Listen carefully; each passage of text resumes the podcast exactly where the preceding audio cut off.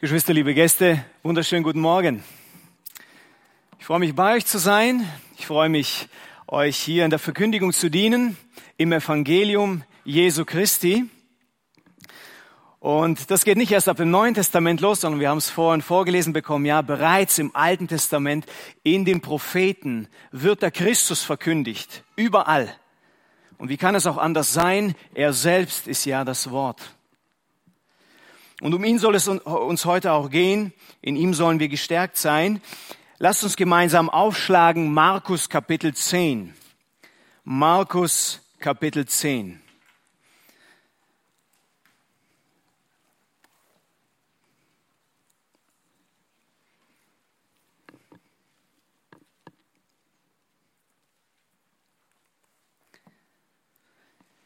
Markus Kapitel 10, die Verse 17 bis 22. 17 bis 22. Ich lese den Text. Und als er, also Jesus, auf den Weg hinausging, lief einer herzu, fiel vor ihm auf die Knie und fragte ihn, guter Lehrer, was soll ich tun, um ewiges Leben zu erben? Jesus aber sprach zu ihm, was nennst du mich gut? Niemand ist gut als nur einer, Gott. Die Gebote kennst du. Du sollst nicht töten, du sollst nicht Ehe brechen, du sollst nicht stehlen, du sollst kein falsch Zeugnis ablegen, du sollst nichts vorenthalten. Ehre deinen Vater und deine Mutter. Er aber sprach zu ihm, Lehrer, dies alles habe ich beachtet von meiner Jugend an. Jesus aber blickte ihn an, liebte ihn und sprach zu ihm, eins fehlt dir. Geh hin, verkaufe, was du hast, und gib es den Armen. Und du wirst einen Schatz im Himmel haben, und komm, folge mir nach. Er aber wurde traurig über das Wort und ging betrübt weg, denn er hatte viele Besitztümer. Bevor wir zu diesem Text gehen, bevor wir Vers für Vers voranschreiten und schauen, was Gott uns hier sagen möchte, würde ich gern noch einmal zu Beginn beten. Könnt ihr noch mal aufstehen, das wäre wunderbar.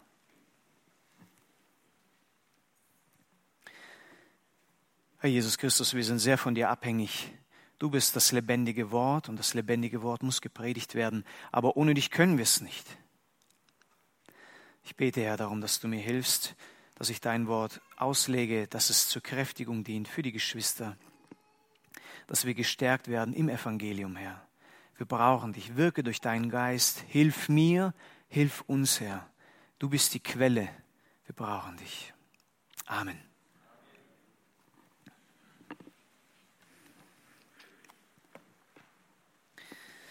Nun, Jesus, er war auf dem Weg nach Jerusalem mit dem Ziel, ans Kreuz zu gehen, mit dem Ziel zu sterben. Hier in diesem Kontext hatte er es bereits äh, zweimal seinen Jüngern vorausprophezeit, ja, dass der Menschensohn äh, überliefert wird, ja, und getötet wird. Aber auf diesem Weg dahin, auf diesem Weg nach Jerusalem, reist er noch durch verschiedene andere Gegenden, unter anderem durch Galiläa. Und dann auf dem Rückweg kam er runter, so heißt es, er kam jenseits des Jordans. Das sehen wir in Markus 10, Vers 1. Jenseits des Jordans und das war äh, die Gegend Perea. Perea. Also Jesus näherte sich immer mehr Jerusalem. Und in dieser Gegend, dort begegnete ihm ein Mann. Und so lesen wir in Vers 17, und als er auf den Weg hinausging, lief einer herzu, fiel vor ihm auf die Knie und fragte ihn, guter Lehrer, was soll ich tun, um ewiges Leben zu erben? Markus sagt hier nur, es lief einer hinzu, aber wir haben die anderen Paralleltexte in den anderen Evangelien. Und so äh, schreibt Lukas von einem Obersten. Ein Oberster lief hinzu. Griechisch Archon, das Wort. Archon. Und dieses Wort ist ein sehr, ein sehr breites, breit gefächertes Wort, ein sehr breit gefächerter Begriff. Aber zur Zeit des Neuen Testaments wird dieses Wort sehr oft mit ähm, einer Person verbunden, die einen religiösen Hintergrund hat. Ja, zum Beispiel Nikodemus. Nikodemus, er war ein Archon, er war ein Oberster und ein Pharisäer, Mitglied des Hohen Rates. Das sehen wir in Johannes Kapitel 3. In Lukas 14 sehen wir, dass Jesus von einem Obersten der Pharisäer ja, eingeladen wurde zu sich. Und vielleicht war auch dieser Mann, der hier zu Jesus lief, auch ein Pharisäer, vielleicht auch ein Synagogenvorsteher, weil der Oberste wird auch mit diesem Wort verbunden. Ja, ähm, wir wissen es, kurz gesagt, also nicht genau. Er war auf jeden Fall ein Mann hohen Ranges. Von ihm wissen wir außerdem noch in den anderen Evangelien, dass er jung war und reich. Ein junger, reicher Mann, ein Oberster. Man könnte kurz sagen, dieser Mann hat es zu etwas gebracht.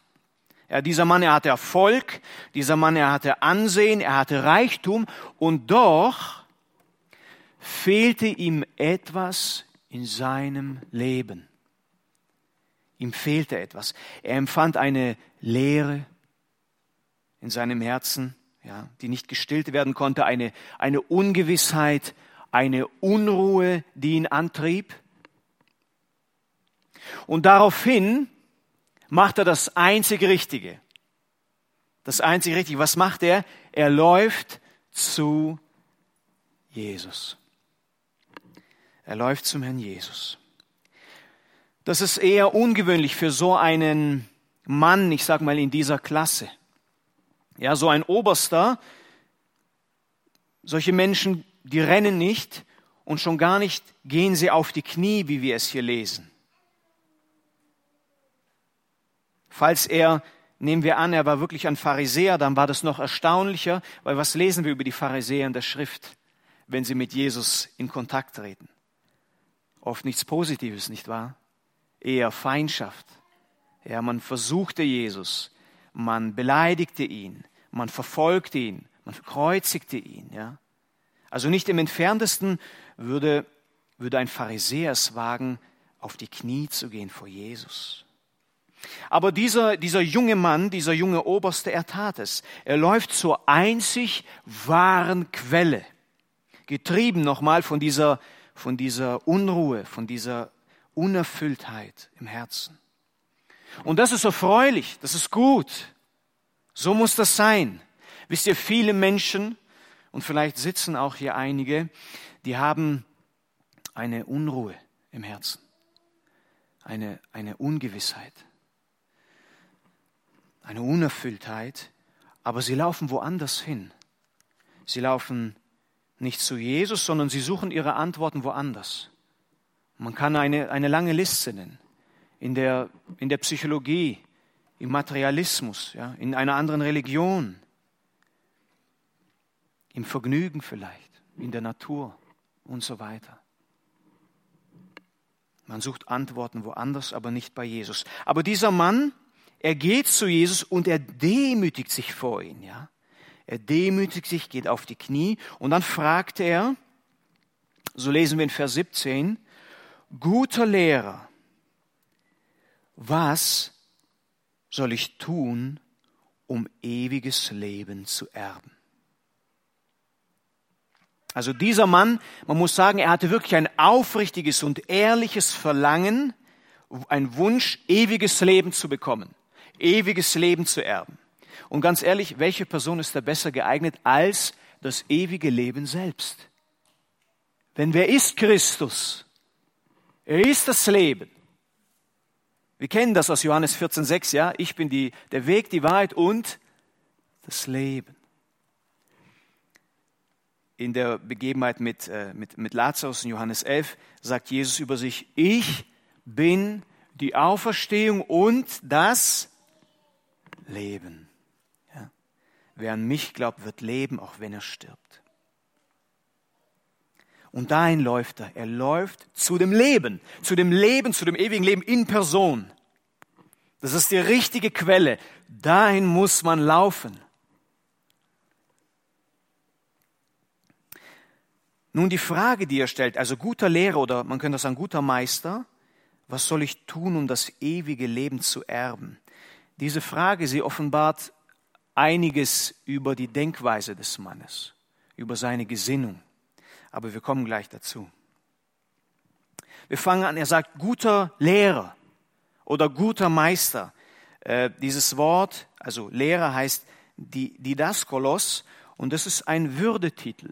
Ein Würdetitel, mit dem die Schriftgelehrten, ja, die Rabbiner, also bezeichnet wurden, betitelt wurden.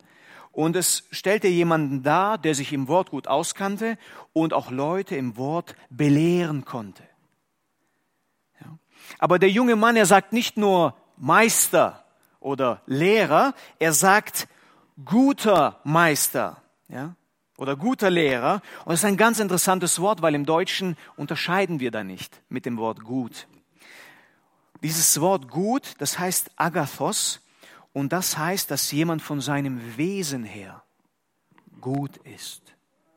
Jemand ist wesenhaft, also vom Inneren her gut.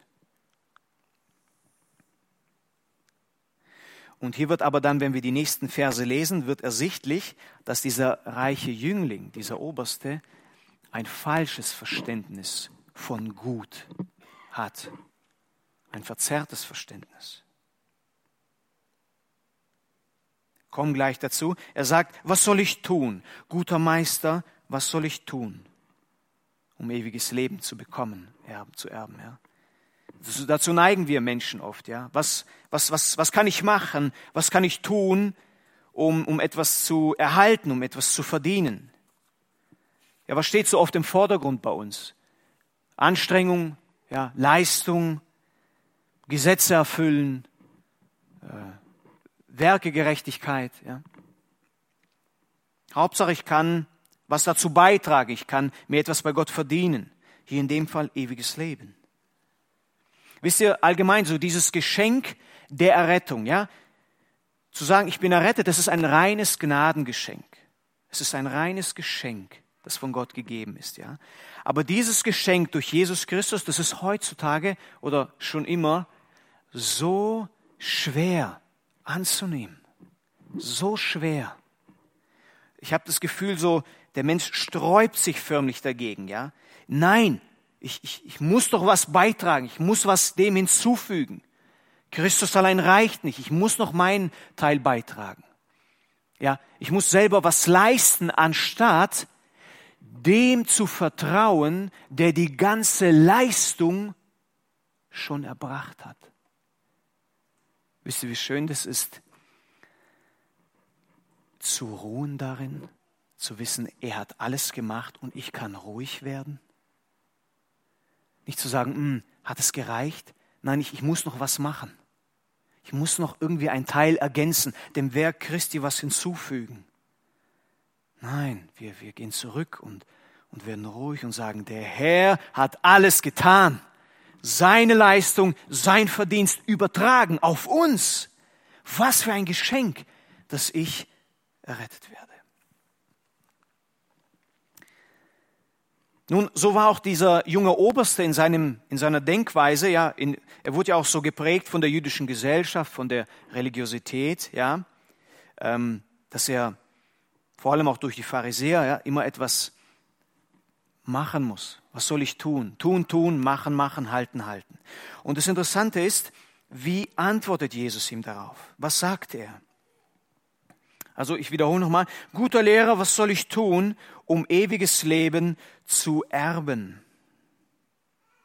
Und dann Vers 18, Jesus aber sprach zu ihm, was nennst du mich gut? Niemand ist gut als nur einer. Gott. Gott. Also dieser, dieser reiche Mann, er wird erstmal korrigiert in seinem Verständnis von gut, ja, von diesem Wort gut. Er hat eine, eine verzerrte, eine falsche Vorstellung vom Gutsein. Ja? So wie auch heutzutage viele Menschen eine falsche Vorstellung haben, was ist gut, was ist wirklich gut, wer ist gut. Jesus sagt, was nennst du mich gut? War Jesus gut? Natürlich war er gut. Er war von seinem, so wie das Wort auch sagt, er war von seinem Wesen her gut. In ihm war alles gut. Du hast keine Finsternis, kein Schatten in ihm gefunden, kein böses Werk, nichts. Das reine Lamm Gottes. Aber wisst ihr, in diesem Moment, in dieser Situation, erkannte das der reiche Jüngling nicht. Er wusste nicht, wer hier vor ihm steht. Deswegen lesen wir auch am Ende, dass er betrübt und traurig weggeht. Er sah Jesus, ich sage mal lediglich als einen guten Meister, einen jemand, der gut ist, wie vielleicht manch andere Lehrer, wie vielleicht ein Nikodemus, aber er hatte keinen blassen Schimmer, wer hier wirklich vor ihm stand. Gott selbst manifestiert in der Person Jesu Christi. Und Jesus wusste das. Ich meine, er konnte ins Herz sehen des reichen Mannes und er sagt ihm deswegen, was nennst du mich gut? Niemand ist gut als Gott allein. Ja, so in dem Sinne, weißt du, was du da gerade sagst? Ist dir bewusst, was du da sagst? Oder weißt du, wer hier, wer hier eigentlich vor dir steht? Meinst du es wirklich so? Das, schaut euch mal diese Aussage an. Was für eine Aussage. Niemand ist gut als nur einer Gott. Wisst ihr, mit anderen Worten, es gibt keine guten Menschen. Es gibt keine guten Menschen. Also ich, ich sehe das als eine absolute Aussage. Ja? Niemand ist gut, kein Mensch ist gut, außer Gott allein. Kein Mensch ist von seinem Wesen her, von seinem Inneren her gut, außer Gott selbst. Und das merken wir auch äh, daran, wenn wir äh, die Schrift studieren. Ja, was sagt die Schrift? Die klassischen Stellen, ihr kennt es aus Römer 3, Vers 10. Es ist keiner gerecht, auch nicht einer. Es ist keiner, der verständig ist, der nach Gott fragt. Sie sind alle abgewichen, sie taugen alle zusammen nichts. Da ist keiner, der Gutes tut. Da ist auch nicht einer. Was sagt Jesus zu den Pharisäern in Matthäus 12? Er sagt, Schlangenbrut, wie könnt ihr Gutes reden, da ihr böse seid? Denn wovon das Herz voll ist, davon redet der Mund. Ja, ihr kennt dieses Beispiel mit diesen Bäumen. Ja, wie, wie kann ein, ein schlechter Baum gute Früchte bringen? Wie könnt ihr sagen, ihr seid gut, wo ihr doch vom Wesen her schlecht seid? Ihr könnt doch nicht gesunde Äpfel an den Baum kleben. Es geht nicht.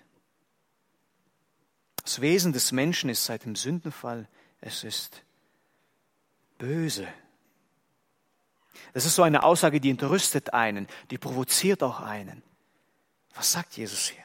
Und, und sicherlich war auch dieser reiche Jüngling verwundert, als Jesus ihn hier erstmal korrigiert hatte, ja in seinem Verständnis. Denn mit Sicherheit stufte er sich persönlich auch als ein, naja, als ein guter Mensch ein. Ja, das merkt man auch daran, dass er später sagt, von Jugend an habe ich doch alle Gebote gehalten, Herr. Es fehlt mir zwar noch etwas, ein bisschen fehlt mir noch, aber er sah sich sicherlich nicht als schlechter Mensch. Es ist so auch wie heute, wie, wie viele Menschen sich heute nicht so als böse Menschen, schlechte Menschen sehen. Das ist zu hart. So was kann man nicht sagen. Das ist zu provokativ. Du brichst meinen Stolz. Wisst ihr, unsere, unsere Sichtweise über das Gute unterscheidet sich komplett von der Sichtweise Gottes über das Gute. Ja, Aussagen wie ihr kennt das. Ihr habt das überall schon erlebt. Gefühlt ist das in der ganzen Welt so. Ich bin, was? Ein guter Mensch. Ich habe viel Gutes getan. Ich habe noch niemanden umgebracht. Gott mit, muss mit mir zufrieden sein. Ja, diese, diese Denkweise, sie dominiert. Ich bin doch ein groß, äh, guter Mensch. Und wirklich ein Großteil der Menschheit geht durch diese Sichtweise, durch diese Perspektive in ihr Verderben. In ihr Verderben. Weil sie nicht den Hauch einer Chance haben, vor Gott zu bestehen. Diese Sichtweise zählt am Ende nicht. Sie zählt nicht. Niemand ist gut als Gott allein. Wisst ihr, wenn wir das erkennen, wenn wir das verstanden haben, uns im Licht Gottes sehen, wie heilig und rein er ist, und dann automatisch uns sehen, dass wir eben nicht so sind, sondern schlecht und böse, wenn wir das verstehen und erkennen, dann ist Hoffnung da. Dann ist Hoffnung da für Errettung. Da beginnt's. Aber wenn ein Mensch das von Grund auf verweigert und sagt, nein, ich bin gut, ich bin ein guter Mensch, wie wird ihm Christus kostbar? Wie wird ihm das Evangelium kostbar? Wie soll er errettet werden? Vor dieser Barrikade.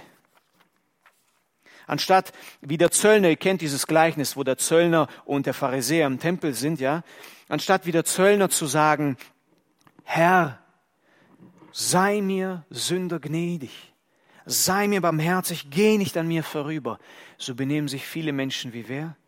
Wie der Pharisäer, der sagt, Herr, danke, dass ich nicht bin so wie der und wie der und wie der. Ich bin gut. Ich bin religiös, egal in welchem Mantel man sich tarnt. Ja. Und der Herr muss, muss hier korrigieren, auch uns in unserem Verständnis. Ja. So wie er es hier beim Obersten macht. Es gibt nur einen, der gut ist, Gott selbst. Und dann sagt er, Vers 19, also niemand ist gut als nur einer Gott, die Gebote kennst du. Du sollst nicht töten, du sollst nicht Ehe brechen, Du sollst nicht stehlen, du sollst kein Falschzeugnis ablegen, du sollst nichts vorenthalten, ehre deinen Vater und deine Mutter.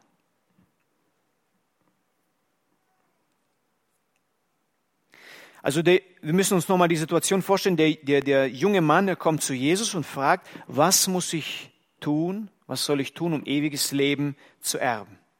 Und Jesus gibt ihm hier die direkte Antwort, und er sagt, er zitiert hier einen Teil aus den zehn Geboten aus 2. Mose. Und er sagt, tu sie, tu sie und du wirst leben. So wie, wie wir es aus 3. Mose kennen, 3. Mose 18, und meine Satzungen und meine Rechte sollt ihr halten, durch die der Mensch, wenn er sie tut, leben wird. Und, und Paulus greift es in Galater auf und sagt, das Gesetz aber ist nicht aus Glauben, sondern wer diese Dinge tut, wird durch sie leben. Also halte sie, du fragst mich danach, halte sie und du wirst leben. Warum macht Jesus das? Warum gibt er so eine Antwort? Dann kommt er hier mit dem Gesetz. Könnte Jesus nicht einfach sagen, du kannst nichts tun? Du kannst nichts tun. Werfe dein Vertrauen auf mich. Ich kann es tun. Glaub an mich. So, so würden wir vielleicht antworten. Ich weiß nicht, ob zu euch schon jemand angerannt kam und gefragt hat, was soll ich tun, um ewiges Leben zu erben? So direkt kam jetzt noch nie jemand zu mir. Aber was würden wir antworten? Wisst ihr, ich glaube, jetzt nicht falsch verstehen, aber ich, ich glaube, wir werfen oft diesen, diesen Satz oder diese Worte, glaub an den Herrn Jesus, wie, ähm, wie Perlen in den Dreck. Es ist biblisch zu sagen, glaubt an den Herrn Jesus, glaubt an ihn. Aber wisst ihr, ähm, die Leute, sie wissen oft erst gar nicht, warum ich überhaupt Jesus brauche. Warum habe ich ihn denn so bitter nötig? dass er mir ein gesegnetes Leben schenkt, dass er mir ähm, alle meine Gebete erhört, mich von all meinen Krankheiten heilt oder mir Erfolg schenkt? Warum brauche ich ihn so dringend? Ich möchte darauf antworten mit 1 Timotheus 1.15. Da heißt es, glaubwürdig ist das Wort und aller Annahme wert, dass Jesus Christus in die Welt gekommen ist, um Sünder zu erretten, von denen ich der Größte bin. Also warum habe ich Jesus so dringend nötig? Weil ich Sünder bin, weil ich sündig bin, dass er mich von meiner Schuld rettet. Aber wie mache ich das den Leuten bewusst? Wie mache ich das den Leuten bewusst, dass sie sündig sind und eben nicht gut, sondern schlecht? Ja, wie mache ich sie dafür sensibel? Und wisst ihr, was die Antwort ist? Wir sehen es einmal in Römer 3,20, denn durch das Gesetz kommt Erkenntnis der Sünde, indem ich das Gesetz gebrauche. Und das ist das, was Jesus hier macht in dieser Situation. Er kommt mit dem Gesetz.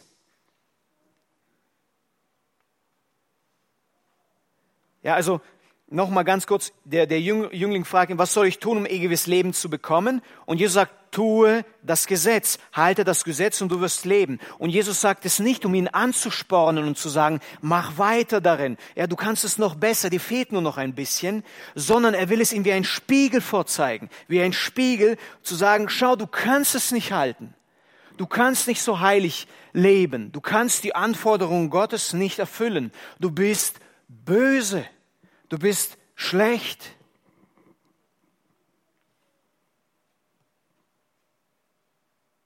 Ja, und wenn wir, wenn wir oft in einem Gespräch mit anderen Menschen sind, dann haben sie oft gar nicht dieses Empfinden.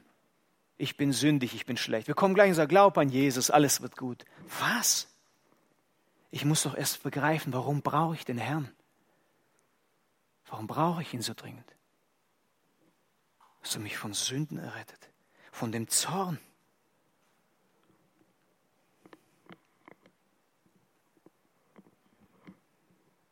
Das ist wichtig, das ist eine Funktion des Gesetzes, dass wir darin sehen, wir sind nicht gut.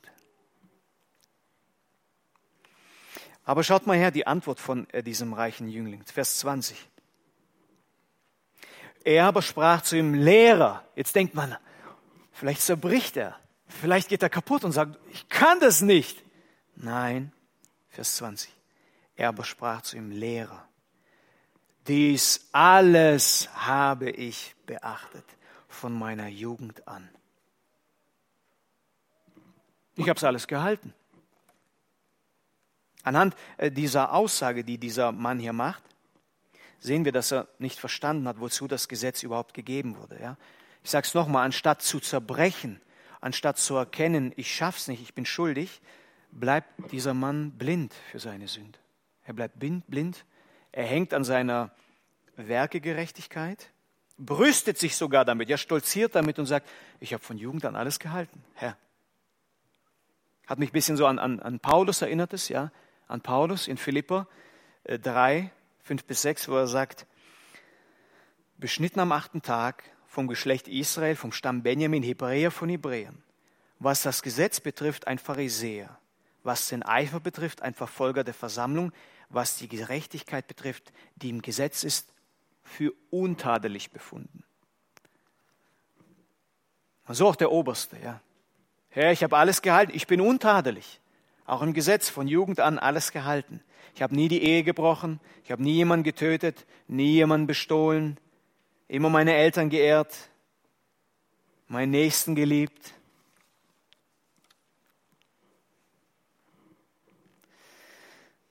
Blind, ja. Blind für die eigene Schuld, blind für die eigene Sünde. Obwohl dieser Mann, und man muss es wirklich zu seiner Verteidigung sagen, ein aufrichtiges Verlangen hatte, ewiges Leben zu erben. Er kam mit einem aufrichtigen Wunsch. Aber die, gut aufpassen, die Art und Weise, wie er es erben wollte, wie er es bekommen wollte, war die falsche. Die Herzenshaltung war die falsche. Wisst ihr, wie man kommen soll zu Christus? Schaut mal her, wir sind ja in diesem Kontext in Markus 10. Lasst uns mal kurz direkt die Verse davor lesen, vor dieser Begebenheit. Markus 10, die Verse 13 bis 16.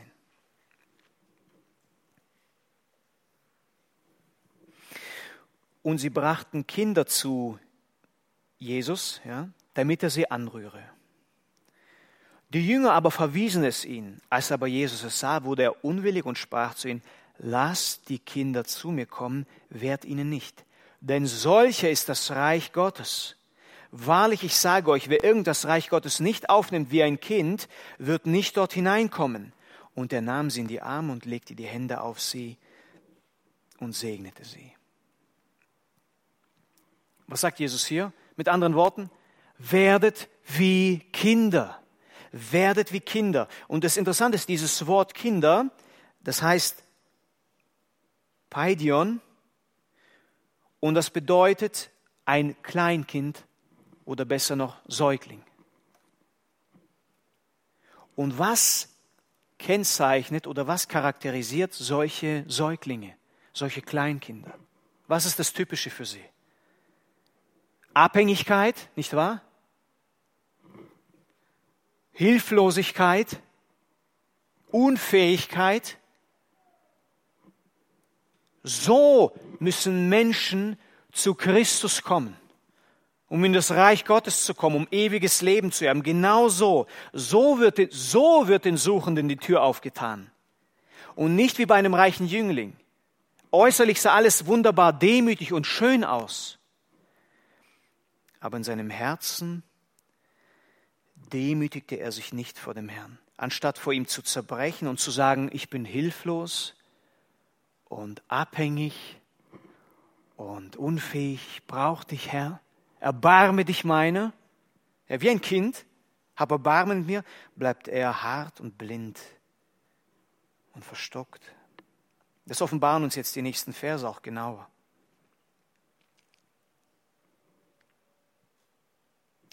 Vers 21.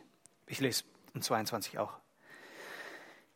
Jesus aber blickte ihn an, liebte ihn und sprach zu ihm, eins fehlt dir. Geh hin, verkaufe, was du hast, und gib es den Armen, und du wirst einen Schatz im Himmel haben, und komm, folge mir nach. Er aber wurde traurig über das Wort und ging betrübt weg, denn er hatte viele Besitztümer. Geschwister, ich will euch noch mal ganz kurz abholen. Ja? Jesus kommt hier mit dem Gesetz, nicht um den Jüngling anzuspornen, es weiterhin zu halten, sondern um ihm zu zeigen, dass er es eben nicht kann, dass er böse ist, dass er Sünder ist, dass er Christus bedürftig ist. Der junge Mann ist trotzdem so stolz, solche Barrikaden baut er auf und er sagt, das habe ich alles gehalten. Das habe ich alles gehalten, anstatt zusammenzubrechen, zu sagen, ich kann es nicht. Und dann sagt, macht Jesus es noch klarer und noch offensichtlicher und sagt, okay, also so nach dem Motto, du sagst von dir, du kannst alles halten, von Jugend an, dann lass uns das mal auf die Probe stellen, lass uns das sehen. Lass uns mal auf die Wurzel deines Problems gehen. Eines fehlt dir. Eines. Eine Sache nur. Vielleicht denkt sich der, der Mann, boah, so wie getan von mir. Also eins fehlt mir. Ich meine, vielleicht deswegen bin ich ja zu Christus gekommen. Irgendwas beunruhigt mich. Eine Sache nur fehlt mir. Und Jesus sagt, ich sag's nur mal, verkauf alles, ja, gib's den Armen, folge mir nach. Und wie ist die Reaktion? Er wurde traurig, ja, man könnte auch sagen niedergeschlagen, finster über dieses Wort und ging betrübt davon, denn er hatte viele Güter. Also wie kann dieser reiche Jüngling sagen, er hat alles von Jugend an gehalten? Allein diese Reaktion, die wir hier sehen, dass er betrübt weggeht, beweist, dass er allein schon das größte Gebot, das größte Gebot missachtet hat. Welches? Liebe Gott von ganzem Herzen, mit deiner ganzen Seele, ja, mit deinem ganzen Leib. Das Herz des Mannes, es haftete und hing an seinem Reichtum, an seinen Gütern. Und das war auch der Grund, warum er wegging. Er hat, man könnte sagen, Gott stand hier, dann nimmt er ihn weg und stellt den Mammon hin. Seine Besitztümer, sein Reichtum. Und dahin geht das Herz. Das ist seins. Und Gott ist beiseite geschoben.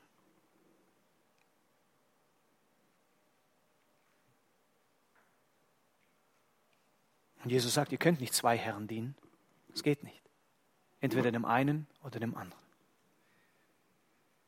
Und sehen wir auch weiter, wie auch gleich das nächste Gebot, äh, also gegen das nächste Gebot verstoßen wird, ja.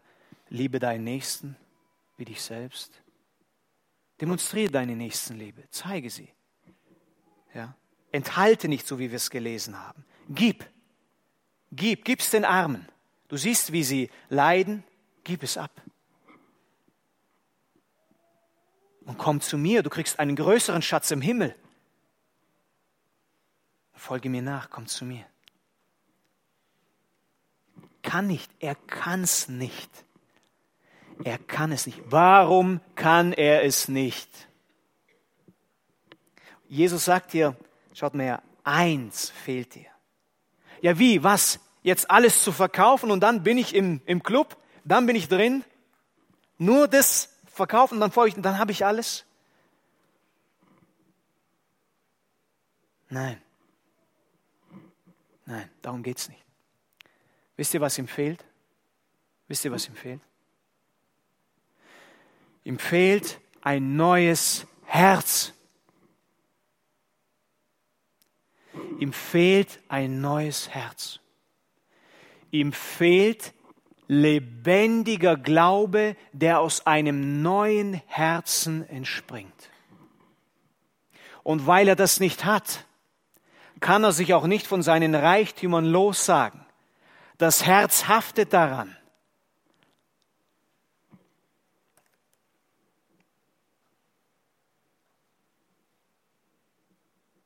Kann dem Herrn nicht nachfolgen. Sein Schatz selbst war nicht der Christus, es waren seine Besitztümer, sein irdischer Reichtum. Also ich will es nochmal sagen, es ist wichtig hier zu verstehen, das Problem hier in diesem Text sind nicht in erster Linie der Reichtum oder die Güter, ja, oder das Geld oder sonst was. Man könnte es vielleicht als eine neutrale Sache sehen, die hier steht.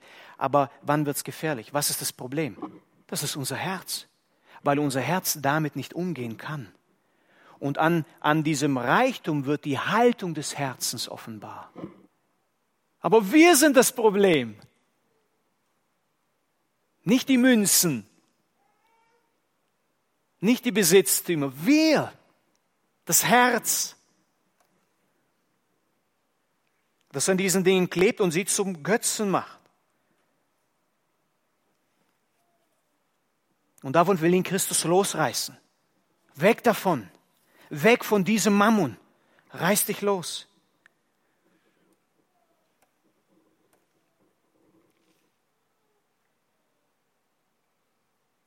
Wisst ihr, Geschwister, was wir bitter nötig hatten?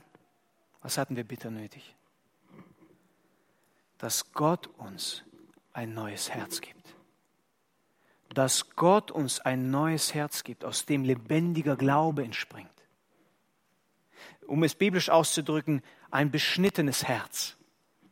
Ein Herz nicht aus Stein, ein fleischernes Herz, das sich demütig vor dem Herrn zerbricht vor ihn und sagen, Herr, sei mir Sünder gnädig. Ja, wie ein Kind. Hilflosigkeit, Abhängigkeit. Zu sagen, ich schaff's nicht aus eigener Kraft.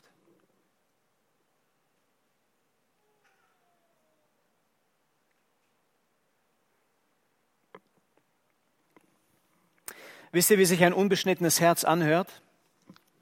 Ich sage es euch nochmal. So, ich bin traurig, ich bin betrübt und ich gehe weg von Jesus, weil ich viele Güter habe. So hört sich ein altes Herz an, ein unbeschnittenes, ein nicht wiedergeborenes Herz.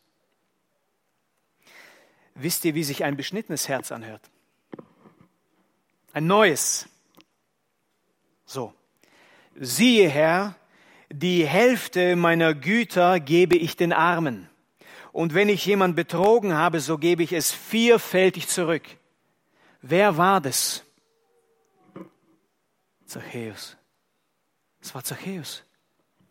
Und wisst ihr was? Zachäus war reich, wie dieser junge Oberste. Er war reich. Aber was war der Unterschied? Zachäus hatte ein neues Herz. Er hatte lebendigen Glauben an den Herrn. Als er Jesus eingeladen hatte zu sich ins Haus, könnte man sagen, ja, er hat es gemacht, hat er auch den Herrn aufgenommen in sein Herz. Er sagt, Herr, komm, ich will dich empfangen. Belebe mich, mach mich neu. Und das wäre dann die Antwort. So sollte die Antwort aussehen von dem reichen Jüngling.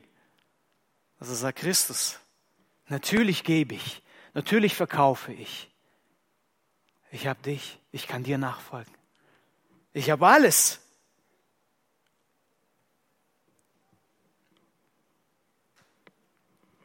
Geschwister, es geht hier nicht darum, dass wir hier alles verkaufen sollen. Ich meine, es wird schlecht um uns. Ich meine, jeder ist hier reich. In Deutschland ist jeder reich. Sollen wir jetzt alles verkaufen, um dadurch gerecht zu werden? Darum geht es nicht. Es geht darum nicht. Sondern worum geht es Jesus Christus darum? Ja? Ich meine, wir haben, das ist jetzt hier auf den Reichtum bezogen, aber es gibt viele andere Situationen, wo unser Herz an Dingen haftet. Es geht so schnell, ihr wisst es worüber man die ganze Zeit nachdenkt, worüber man die ganze Zeit spricht, worum, worin man die meiste Zeit investiert. Das macht man dann zu seinem Mammon. Aber davon will uns Christus losreißen, dass unser Herz bei ihm ist, sich ihm beugt und demütigt und ihm nachfolgt. Also es geht Jesus Christus darum, dass wir sehen am Anfang vom Gesetz, Herr, ich bin schuldig, ich bin Sünder, gib mir ein neues Herz. Wisst ihr, ich denke, hier wird Woche für Woche das Evangelium verkündigt, der Christus groß gemacht und das ist gut so. Aber es gibt unterschiedliche Reaktionen. Und wisst ihr, woran das liegt? Die einen haben ein neues Herz, die anderen haben ein altes, ein nicht wiedergeborenes. Die einen sagen, der Herr ist für mich alles. Ich liebe ihn. Wisst ihr, was aus diesem Herzen, neuen Herzen entspringt? Neue Liebe, ein Verlangen zum Herrn. Und wisst ihr, was aus dem alten Herzen kommt? Man läuft betrübt weg, weil das Herz an anderen Dingen klebt. Und es Sonntag für Sonntag für Sonntag. Und Christus ist für dich kalt, keine Empfindungen, vielleicht eher sogar böse Empfindungen, Hass. Vielleicht fragst du dich, wie komme ich davon los? Gehe auf die Knie, so wie es der Oberste tat, aber nicht nur äußerlich. Auch innerlich geh hin und sag, Herr, ich sehe, dass ich schuldig bin. Ich kann dein Gesetz nicht halten. Gib mir lebendigen Glauben. Gib mir ein neues Herz. Bitte. Ich bin wie ein Kind, das zu dir kommt. Ich kann es nicht. Ich kann es euch nicht geben. Ihr könnt es euch gegenseitig nicht geben. Der Herr muss es geben. Und er gibt's. Er gibt's. Er gibt's gerne. Stößt du irgendjemand weg, der zu ihm läuft und zu ihm kommt in der richtigen Haltung?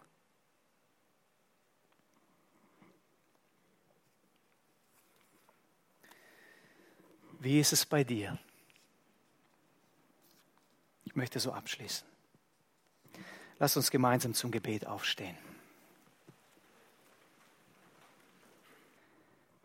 Herr Jesus, wie Kinder wollen wir zu dir kommen und wir wollen dir unsere Abhängigkeit bekennen, Herr.